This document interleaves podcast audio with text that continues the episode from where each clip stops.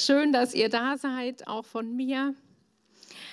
Ja, ich freue mich sehr darüber, dass wir jetzt heute Gottesdienst der Segnung nachher von Kindern feiern können.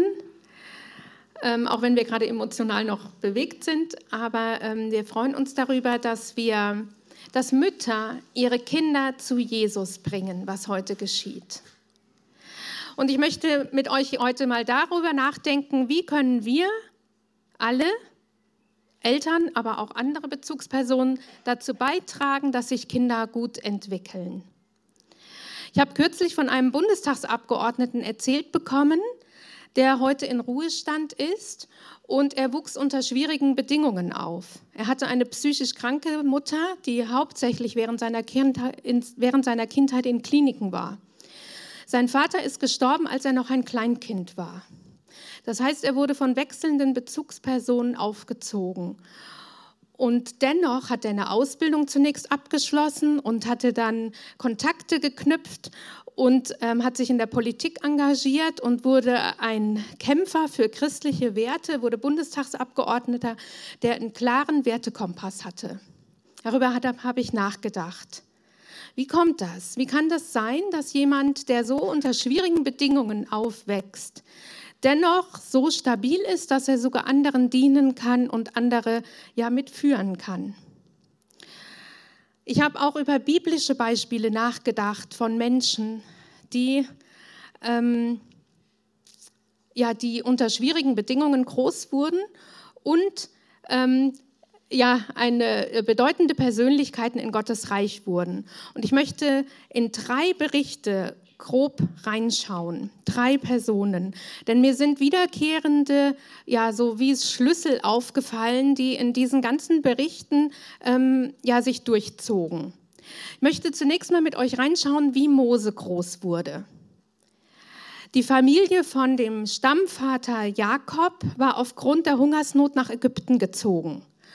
Und da ging es ihnen zunächst sehr gut. Dann aber wurde das Volk, also die Nachkommen von Jakobs, wurden sehr zahlreich.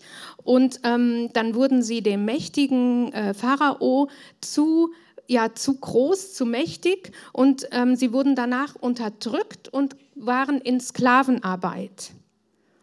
Und ähm, wir lesen dann mal, wie es ähm, wie das dann weiterging. In 2. Mose 1, Vers 22 heißt es, da gab Pharao seinem ganzen Volk den Befehl, alle Knaben, die den Hebräern geboren werden, werft in den Nil.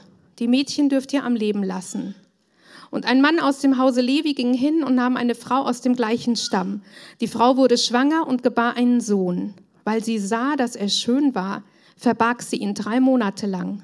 Und als sie ihn nicht mehr verborgen halten konnte, nahm sie ein Binsenkästchen, dichtete es mit Pech und Teer ab, legte das Kind hinein und setzte es am Nilufer im Schilf aus. Seine Schwester blieb in der Nähe stehen, um zu sehen, was mit ihm geschehen würde. Die Tochter des Pharaos kam, um im Nil zu baden. Ihre Dienerinnen gingen unterdessen am Nilufer auf und ab. Auf einmal sah sie im Schilf das Kästchen und ließ es durch ihre Magd holen. Als sie es öffnete, da und hineinsah, da lag ein weinendes Kind darin. Sie hatte Mitleid mit ihm und sagte, das ist ein Hebräerkind. Seine Schwester sagte dann, die in der Nähe war, zur, Pharao des, zur Tochter des Pharao, soll ich zu den Hebräerinnen gehen und dir eine Amme rufe, damit sie das Kind stillt? Die Tochter des Pharao antwortete ihr, ja, geh. Das Mädchen ging und rief die Mutter des Knaben herbei. Und die Tochter des Pharao sagte zu ihm, nimm das Kind mit und still es, ich werde dich dafür entlohnen. Die Frau nahm das Kind, ihr eigenes Kind ja zu sich und stillte es. Als der Knabe größer wurde, brachte sie ihn der Tochter des Pharao. Diese nahm ihn als ihren Sohn an, nannte ihn Mose und sagte, ich habe ihn aus dem Wasser gezogen. Mose wurde am pharaonischen Königshof aufgezogen. Und als er erwachsen wurde, da versuchte er, die Israeliten, seine Brüder, von der Ungerechtigkeit und der Sklavenarbeit ja zu helfen und zu befreien. Und er, er schlug einen Aufseher von den Ägyptern. Das kam allerdings raus und dann musste er fliehen. Und viele Jahre später erst bekam er dann einen Auftrag von Gott, sein Volk, seine Brüder aus der Gefangenschaft herauszuführen. Und das hat er dann auch mit Gottes Hilfe getan. Und bei der Betrachtung von Mose, da fällt mir auf, dass er, obwohl er nur während der Stillzeit bei seiner leiblichen Mutter war, sich seiner Identität als Israelit sehr bewusst war. Damals wurde länger gestillt als heute. Man hat drei Jahre gestillt ungefähr und man ging davon aus, ähm, oder man geht heute davon aus, dass das ja so zweieinhalb bis drei Jahre locker waren. Man achtete auch darauf, dass die armen ähm, Frauen waren, die über eine gute Bildung und so verfügten. Aber wie kam das, dass diese Frau, wie konnte die, die, die ihr Kind in den ersten drei Jahren so stark prägen? Als Mose erwachsen war, da ging er hin, um zu sehen, wie es seinen Brüdern ging, heißt es in 2. Mose 2, Vers 11. Er war ja jemand gewesen, der eigentlich umgebracht werde, hätte werden sollen. Und er wurde von seiner Mutter versteckt, weil sie sah, dass er schön war.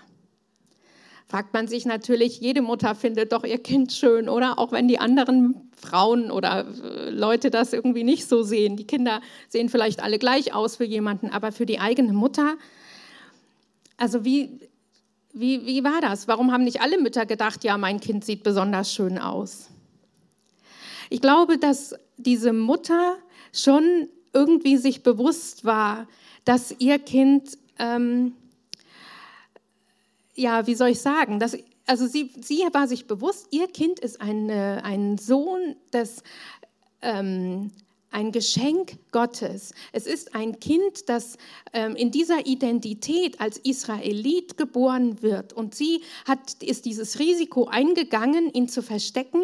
Und sie musste ja damit rechnen, dass das eventuell rauskommt. Wenn es rausgekommen wäre, dass dieses Kind, ähm, dass sie das ähm, ja, zur Verfügung gestellt hat oder beziehungsweise nicht, ähm, nicht hat umbringen lassen, dann wäre sie auch mit, wäre es ihr mit auch an den Kragen gegangen. Alle männlichen Babys wurden ja getötet. Ähm, also sie hat es drei Jahre lang versteckt. Und in dieser Zeit, äh, beziehungsweise sie hat, äh, Entschuldigung, ich bin gerade, sie hat es ja versteckt und dann hat sie es bekommen und konnte drei Jahre lang dieses Kind prägen während der Stillzeit. Und in dieser Zeit, was meint ihr, was sie in dieser Zeit gemacht hat? Sie hat ihm immer wieder bestimmt gesagt, weißt du was, Mose, es ist ein Wunder, dass du lebst. Es ist ein Wunder, ein Wunder. Gott hat dich bewahrt, du bist ein besonderes Kind. Sie sprach in Liebe mit ihm und sie machte ihm die Identität als Kind Israels deutlich. Wir schauen kurz in eine andere Person der Bibel, Daniel. Auch er wurde unter ganz schwierigen Bedingungen ähm, geboren. Über seine Mutter wissen wir nichts, aber wir wissen, dass er aus dem Stamm Juda stammte, dass er in Israel aufgewachsen war und dann wahrscheinlich mit den Juden, mit den führenden Juden nach äh, Babylonien in Kriegsgefangenschaft verschleppt worden war. Er war dann einer von vier jungen Männern, die ausgesucht waren, weil sie gut aussehend waren, klug und gebildet waren und sie sollten am Königshof den Dienst tun. Und als er die königlichen Speisen essen sollte, bat er darum, dass er die nicht essen muss, weil er sich an die Gesetze äh, der Juden halten wollte und die besagten, dass er kein Schweinefleisch essen darf und nur auf besondere Weise zubereitetes Fleisch, das koscher war. Damit er nicht jedes Mal fragen muss, ob dieses Fleisch die Bedingungen erfüllte, bat er darum, dass er überhaupt kein Fleisch essen muss.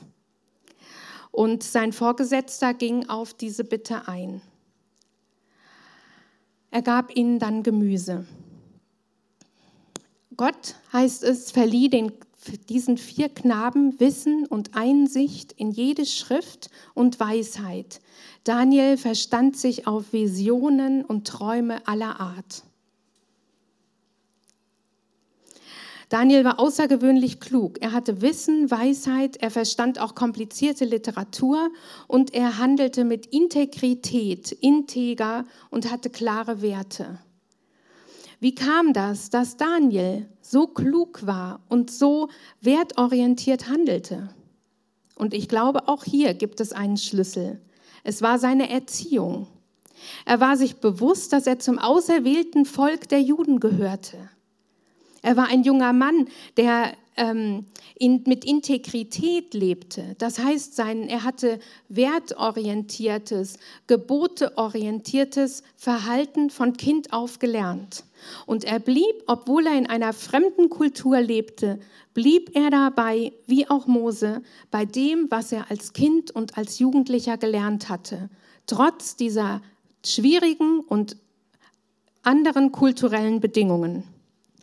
Und noch ein Beispiel möchte ich kurz erwähnen, auch wenn wir nicht die alle dazugehörigen Texte lesen können. Es gab in Israel eine Frau, die keine Kinder bekommen konnte und die im Tempel betete um ein Kind. Gott erhörte ihr Gebet, sie erlebte ein Wunder und sie wurde schwanger. Sie versprach dann dieses Kind Gott zu weihen und sie brachte es in den Tempel, als sie es abgestillt hatte. Also auch wieder, die ersten drei Jahre ungefähr war das Kind bei seiner Mutter. Und dieses Kind, das auch unter sehr schwierigen ähm, Bedingungen in einer gottlosen Zeit geboren wurde, wurde zu einem Mann, dessen Leben ganz Gott geweiht war. Es ging um Samuel und er lernte schon als Kind auf die Stimme Gottes zu hören. Und er, das, was er hörte, gab er dem Volk weiter. Und er wurde einer der bedeutendsten Propheten des Alten Testamentes. In 1 Samuel ist das nachzulesen. Was war diesen Kindern gemeinsam?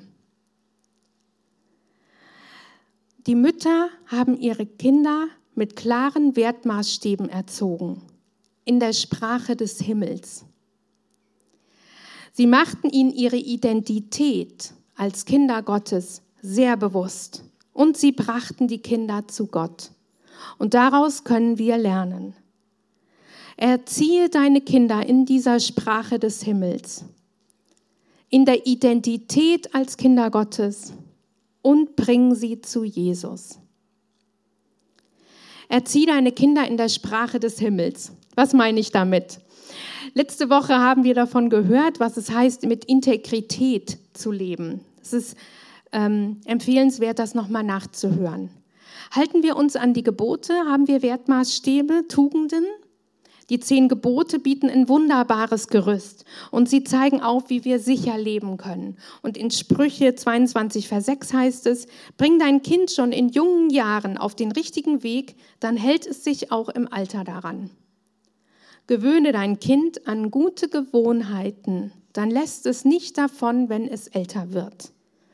Ganz praktisch kannst du das machen, indem du selbst ein Vorbild bist, indem du die Wahrheit sagst, indem du fleißig bist, indem du dich entschuldigst, auch vielleicht bei deinen Kindern entschuldigst, wenn du dich ihnen gegenüber falsch verhalten hast, indem du Gastfreundschaft übst, höflich bist, besonnen, pünktlich, meine Schwäche, der nach der Arbeit nachgehen, sorgfältig sein, gewissenhaft arbeiten.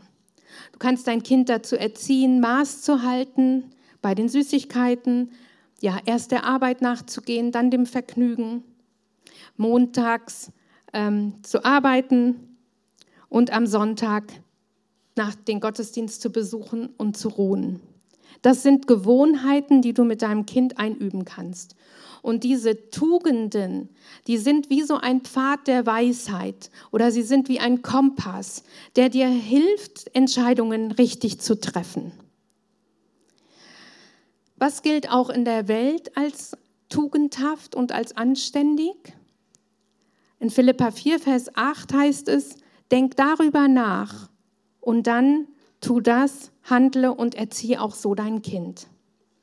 Und aus diesem regelmäßigen guten Verhalten entwickeln sich gute Gewohnheiten. Und die prägen unser ganzes Leben. Zum Beispiel Kinder, die es gewöhnt sind, erst zu arbeiten und sich dann zu vergnügen, die werden das ihr Leben lang so handhaben. Und wenn sie dann sich erst vergnügen, obwohl sie wissen, dass sie noch alles Mögliche machen müssen, dann haben die ein schlechtes Gewissen dabei. Oder Menschen, die als Kinder gelernt haben, Lebensmittel nicht wegzuwerfen, die werden das auch, wenn sie alt sind, nicht machen denen fällt es immer noch schwer, den Teller nicht leer zu essen. Oder Kinder, die es gewöhnt sind, nicht alle Wünsche sofort erfüllt zu bekommen. Die können auch noch als Erwachsene sparen und auf ähm, Dinge warten. In Sprüche 1, Vers 7 bis 9 heißt es, Die Furcht des Herrn ist der Anfang der Erkenntnis. Nur die Toren verachten Weisheit und wollen sich nicht erziehen lassen. Mein Sohn, hör auf deinen Vater und deine Mutter und schlag ihre Ermahnungen nicht in den Wind. Denn was du durch ihre Erziehung lernst, verleiht dir Würde und Anerkennung. Es schmückt dich wie eine schöne Halskette oder ein prächtiger Kranz. Die Ermahnung gilt hier dem Kind. Es soll auf die Ermahnung hören. Wir können aber auch hier lesen, die Erziehung ist wie ein Schmuck. Sie verleiht Würde und Anerkennung. Und wer, ja, ich will das ein bisschen ausführen. Es ist zum Beispiel so, wer zu Hause ist, als wie er beim König ist, der kann beim König essen, als wie er zu Hause ist.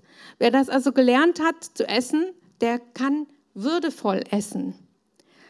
Ähm, es heißt ja zum Beispiel auch, jemand hat eine gute Erziehung genossen. Es ist ein Genuss, eine gute Erziehung zu haben. Und wenn im Berufsleben zum Beispiel jemand ankommt, der pünktlich ist oder der im Gespräch mit Kunden auch vernünftig essen kann, weiß, was man sagt, was man nicht sagt, dann ist das würdevoll. Das ist schön, das zu sehen. Und zum Beispiel angesehene Menschen oder Adeligen oder so, die legen ganz großen Wert drauf auf eine gute Erziehung. Und das Sprichwort sagt ja auch, was Hänschen nicht lernt, das lernt der Hans nimmermehr. Und die Erziehung ist also enorm wichtig. Das heißt, als Kind sei froh, dass du gut erzogen wurdest, dass du deinen Kindern nicht egal warst, dass sie sich Mühe um dich gegeben haben, dass sie dich ermahnt haben, dass sie immer wieder hinten dran waren, dass du deine Hausaufgaben machst oder sonst was. Oder dass du nicht den ganzen Tag vor dem Fernseher sitzen musstest. Und für uns Eltern heißt das, Überlass die Erziehung deiner Kinder nicht den Medien und nicht deinen, den Klassenkameraden. Nutze diese wichtige Chance, um dein Kind selbst zu prägen. Ja, ich will noch ein Beispiel bringen. Mein Sohn hat zum Beispiel ab und zu gesagt, warum kann bei uns nicht jeder abends essen, wann er will? Das ist doch viel besser. Das machen alle so. Ich mache mir einfach ein Brot, wann es mir gerade passt. Und da habe ich gesagt, nee, bei der Familie Thüroff ist das anders. Da essen wir gemeinsam. Wir fangen an gemeinsam wir unterhalten uns und wir beenden es in der Regel auch zu Ende, äh, zusammen, das Essen. Ja, hier heißt es aber auch, wenn ähm, die Furcht des Herrn ist der Anfang der Erkenntnis. Ähm, es ist ganz viel Negatives entstanden dadurch, dass man denkt, man müsste Angst vor Gott haben oder viele haben auch Angst vor Gott, vor einem strengen, strafenden Gott und der vielleicht auch als willkürlich angesehen wird. Und da müssen wir natürlich auch in der Erziehung aufpassen, welches Bild wir von Gott haben. Gott ist nicht der strafende Gott und ähm, wir dürfen auf keinen Fall unseren Kindern sagen, mach nur so weiter, dann wird Gott dich strafen. Vielleicht sind wir selbst so geprägt worden durch einen strengen Katholizismus oder so, dass wir Angst haben vor Gott. Davon können wir uns frei machen. Gott ist ein Gott, der nicht will, dass wir mit Angst zu ihm kommen. Gott ist ein Gott der Liebe, der will, dass es uns gut geht. Es ist ein Gott der Gnade. Er möchte, dass wir gute Entscheidungen treffen, aber freiwillig und nicht so ähm, ja, dass er jetzt nur darauf wartet. Nein, im Gegenteil. Er wünscht sich, dass wir ein gutes Leben haben und dass wir nach seinen Geboten und in seinen Wegen in diesem Pfad der Tugend leben. Das wünscht er sich. Was wir aber brauchen, und da dürfen wir nicht von der anderen Seite vom Pferd runterfallen, wir brauchen eine gesunde Ehrfurcht. Die Furcht vor Gott ist der Anfang der Erkenntnis. Und ich möchte sagen, es geht um einen Respekt, einen Respekt vor Gott als dem Schöpfer vor dem, der uns geschaffen hat. Und es ist der König, der im Moment im Himmel regiert und der aber auch einmal hier auf der Erde für alle sichtbar regieren wird. Er ist jetzt noch im Moment inkognito unter uns und einmal wird er für alle offensichtlich hier sein. Und dieses Wissen, dass Gott der allmächtige König ist, der wirklich ein König ist, und nicht nur irgendeinen Platz in unserem Hirn hat, wo wir ihm gerade irgendwo einen Platz einräumen. Das ist das, was uns prägen soll. Gott ist ein Gott, der allmächtig ist, der groß ist und der ein König ist und der ja, der Berge versetzen kann, der die Schöpfung gemacht hat und der auch einmal richten wird in der Ewigkeit. Darüber nachzudenken und ihn zu respektieren, ist der Anfang der Erkenntnis, es ist der Anfang von Weisheit. Es ist zutiefst weise, sein Leben in Respekt vor Gott zu führen. In Respekt vor Gott und den Ordnungen, die er gesetzt hat.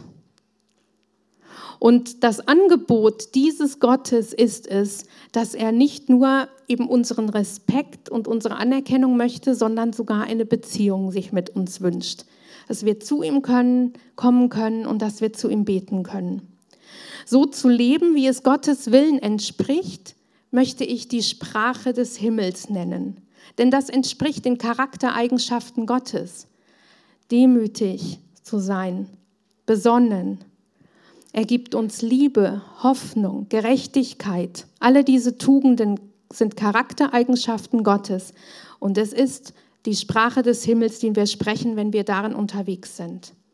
Sprich möglichst viel in dieser Sprache mit deinen Kindern. Dann werden sie auch so leben, wenn sie älter werden. Zweitens, festige deine Kinder in der Identität als Kinder Gottes. Mose, Daniel und Samuel war bewusst, dass sie zu einem besonderen Volk gehörten. Das haben sie sozusagen mit der Muttermilch aufgesogen. Sie waren von Gott erwählt. Aus allen Völkern der Erde waren, gehörten sie zu dem Volk der Israeliten, zu dem besonders gesegneten Volk. Ihnen wurden die zehn Gebote gegeben. Sie hatten Regeln, Wertmaßstäbe. Sie sollten heilig sein, abgesondert leben. Das war ihnen sehr, sehr bewusst. Ihnen war bewusst, dass sie unter Gottes Schutz besonders standen. Die Mütter von Mose, Daniel und Samuel haben ihren Kindern diese Identität immer wieder vor Augen geführt. Heute ist es so, dass Vertreter bestimmter Ideologien, zum Beispiel Gender-Ideologien, die haben das verstanden, wie wichtig die Prägung in der Kindheit ist. Und die setzen zum Beispiel alles daran, beim Thema Sexualität, möglichst schon in der Kita mit Büchern und in der Grundschule, in der Sexualerziehung entsprechend zu, zu ähm, prägen. Und wir Christen haben das manchmal vergessen, wie wichtig diese Prägung in den ersten Jahren ist. Sprich mit deinem Kind davon, wie großartig Gott ist, der uns geschaffen hat als Mann und Frau, wie er die Schöpfung gemacht hat. Und wenn du spazieren gehst und dein Kind bleibt bei jedem Regenwurm stehen und möchte den untersuchen und genau betrachten, sag ihm, auch den Regenwurm hat Gott gemacht. Wenn die Ameisen krabbeln, kannst du sagen, guck mal, die Ameisen werden sogar genannt von Gott als ein Beispiel. Wir sollen uns gucken, wie fleißig sie sind. Du kannst auch deinem Kind das sagen, dass es selbst wunderbar und besonders gemacht ist. Sie sind ein Geschenk Gottes, ein Volltreffer Gottes, singt der ähm, Daniel Kalle auch. Solche Lieder kannst du mit deinen Kindern singen. Du bist ein voll, voll, Volltreffer. Ein Volltreffer Gottes bist du. Mach ihnen das einfach so bewusst. Und mach ihnen auch bewusst, dass wir als Christen manche Dinge anders machen als andere Menschen, weil wir Christen sind. Wir gehören nämlich zum Volk Gottes, zu seinen Kindern. Wir sind in dem Sinne auch besondere Menschen, besonders abgesondert von manchem, dass wir nicht alles so machen wie alle anderen. Gott ist ein Gott, der sich wünscht, dass wir gesund sind, dass wir in Frieden leben und dass es uns gut geht. Wir haben auch das Privileg, einen besonderen Draht zu Gott zu haben und zu dem Schöpfer des Universums. Wir können zu ihm beten, wir können diesen Draht anzapfen. Ja. Und wenn die Kinder irgendwie ähm, komische Ideen haben oder alles Mögliche, gerade auch wenn es Richtung Pubertät geht, respektiere sie in ihrer Würde, auch wenn sie älter werden. Und da ist es vielleicht gut, nicht einfach nur zu sagen, wir machen es eben so, sondern dann eben auch genau zu erklären, warum wir was wie machen. Erziehe deine Kinder in der Sprache des Himmels und festige sie in ihrer Identität als Kinder Gottes. Und jetzt zum vielleicht wichtigsten Punkt, der auch beschreibt, was die Mütter heute Morgen machen. Bring deine Kinder zu Jesus. Als Moses Mutter entschied, das Kind zu verstecken, auf die Gefahr hin, dass das rauskommen würde. Meint ihr nicht, sie hat intensiv gebetet für das Kind? Und als dann die Pharaos Tochter entschieden hat, das Kind bei sich aufzunehmen und ähm, sie hatte nur diese drei Jahre, meint ihr nicht, sie hat intensiv für das Kind gebetet? Und meint ihr nicht, sie hat intensiv für das Kind weiter gebetet, als es dann am Hof des Pharaos war? Es war ihr Kind, ihr Sohn. Sie hat gebetet um Schutz für ihr Kind und für sich selbst. Bei Samuels Mutter war es ganz eindeutig. Sie hat ihren Sohn Gott geweiht. Sie hat ihn in die Stiftshütte gebracht. Der Sohn war erbeten. Er war ein Geschenk Gottes. Sie hatte schon gebetet vor der Geburt. Und dann hat sie ihn in das Heiligtum gebracht, was damals in Silo war, dem geistlichen Zentrum. Und Mose, Daniel und Samuel, sie alle lernten, Gottes Stimme zu hören. Sie hatten selbst dann eine Beziehung zu Gott. Und das konnte ja die Erziehung nur begünstigen. Das ist etwas, was sie selbst nicht machen konnten. Sie brauchten eigene Erlebnisse mit Gott. Die Kinder mussten selbst eine Beziehung zu Gott aufbauen. Und was haben die Kinder dafür gemacht? Was haben die Mütter dafür gemacht, dass die Kinder diese Beziehung aufbauen konnten? Gebetet. In erster Linie gebetet. Vielleicht mit ihnen zusammen, als sie klein waren. Wir können ihnen abends biblische Geschichten vorlesen.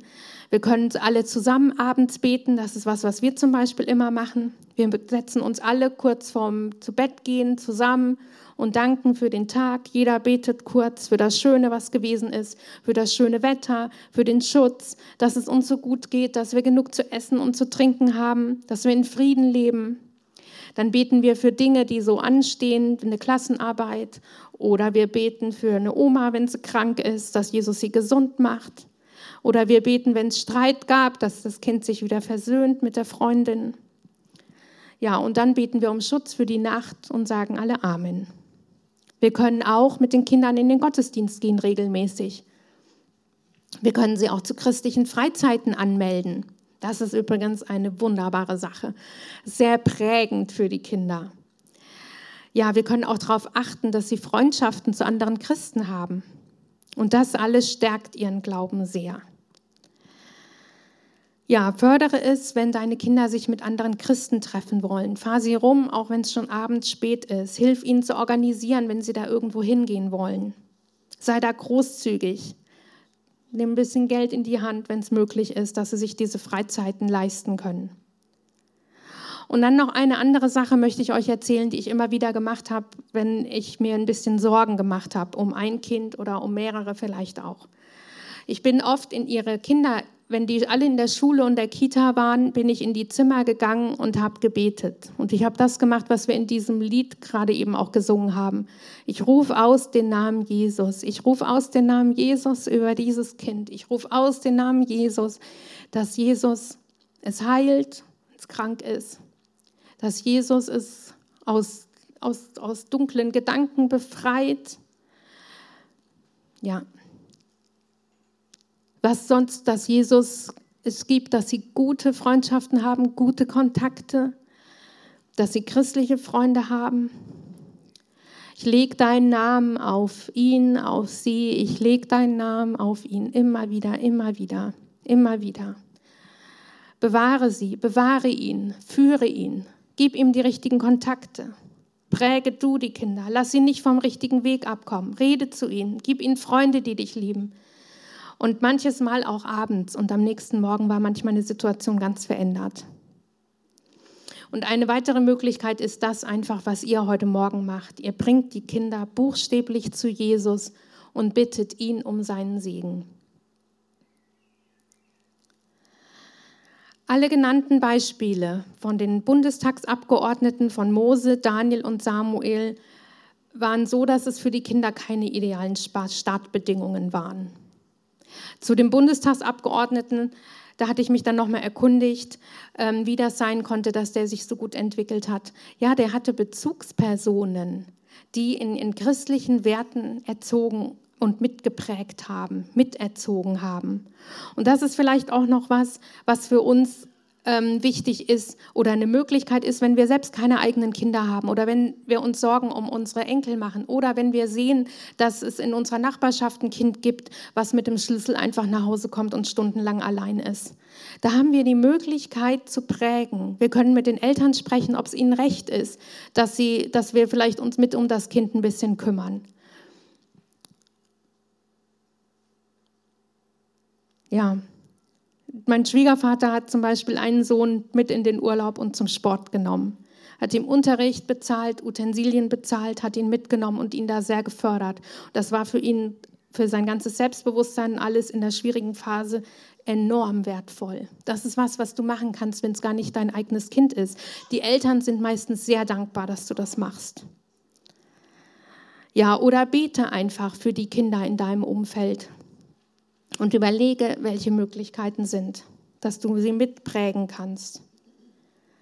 Erziehe Kinder in dieser Sprache des Himmels. Zeig ihnen, wie man entsprechend der Worte, der Werte und Tugenden lebt. Sei ein positives Beispiel und übe gute Gewohnheiten. Und festige dein Kind in der Identität als Kind Gottes in der Identität als Person und in der Identität als Kind, das unter besonderem Schutz Gottes steht. Und bring dein Kind zu Jesus. Bete für dein Kind und segne es. Und ich wünsche mir, dass wir jetzt aufstehen und beten und einfach dieses Lied nochmal singen zusammen. Ich spreche aus den heiligen Namen Jesus. Und ich möchte euch einfach auffordern, jetzt dieses Lied zu singen und in Gedanken die Kinder einzusetzen, die in jeweils eurem Umfeld sind, um die ihr euch vielleicht Gedanken macht, oder auch die Erwachsenen oder auch Oma, Opa, Personen aus eurer Familie oder auch euch selbst, dass ihr sagt, ich spreche aus den heiligen Namen Jesus über meiner Situation und über dem, wie es mir gerade geht. Herr Jesus, ich danke dir dafür, dass wir deinen Namen Jesus jetzt einfach aussprechen können. Und wir möchten dich bitten, dass du in jede Situation jetzt einfach kommst. Wir möchten deinen Namen Jesus aussprechen über jedem Kind und über jeder Person, die hier repräsentiert ist. Herr, wir beten für jeden, der krank ist. Herr, wir beten für jeden, der an Depressionen leidet. Und wir beten einfach, dass dein Name, dein Frieden, deine Hoffnung, deine Liebe da hineinkommt, dass, diese, dass du Situationen wandelst. Herr Jesus, ich bitte dich darum. Komm jetzt einfach, auch während wir dieses Lied singen. Amen.